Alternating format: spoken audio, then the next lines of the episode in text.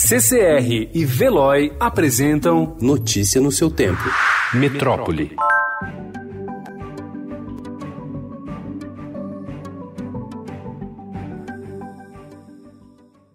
Pelo menos metade da população brasileira vive em cidades que já registram casos confirmados de coronavírus. O total de municípios com infecções reportadas cresceu 10 vezes nos últimos 15 dias e já chega a 362. Embora esse número represente apenas 6,5% do total de cidades do país, o surto atinge parcela expressiva da população por estar concentrado nas áreas mais populosas do Brasil. O estado de São Paulo registrou até as quatro da tarde de ontem 136 mortes relacionadas ao novo coronavírus. Somente nesta terça-feira foram 23 novos óbitos confirmados no estado, o maior aumento já relatado para a região, com quase uma confirmação por hora desde segunda-feira. A rede Prevent Senior concentra 79 das 136 mortes já registradas por coronavírus no estado de São Paulo. No total, o país já tem 201 óbitos confirmados pela doença. A Prefeitura da capital paulista disse ter pedido intervenção sanitária na Prevent ao governo estadual, que ainda vai analisar a solicitação.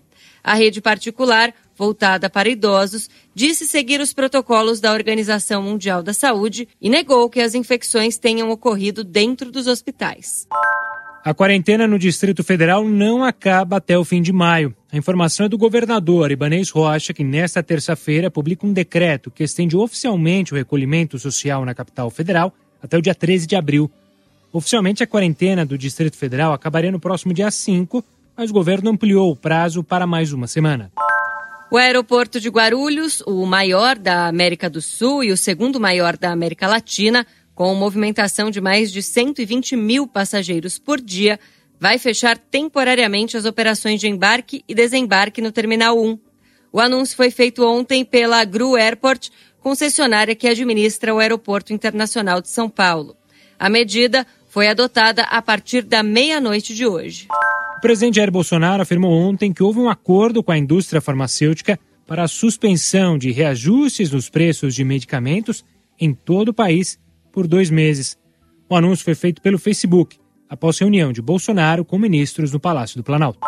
A Indústria Nacional de Produtos para a Saúde estima que consegue atender até 70% da compra de respiradores que o Ministério da Saúde deseja realizar para enfrentar o novo coronavírus, ou seja, cerca de 10 mil das 15 mil unidades licitadas. A fabricação levaria de 60 a 90 dias, segundo o presidente da Associação Brasileira da Indústria de Artigos e Equipamentos Médicos, Odontológicos, Hospitalares e de Laboratórios, Franco Palamola. Dois grupos anti-vacina no Facebook mudaram o foco de suas publicações para a epidemia do novo coronavírus e têm divulgado informações falsas sobre a doença e seus tratamentos. É o que revela uma análise produzida pela União Pro Vacina, um grupo criado por pesquisadores do Instituto de Estudos Avançados da USP de Ribeirão Preto para combater a desinformação sobre vacinas. Notícia no seu tempo. Oferecimento CCR e Veloy.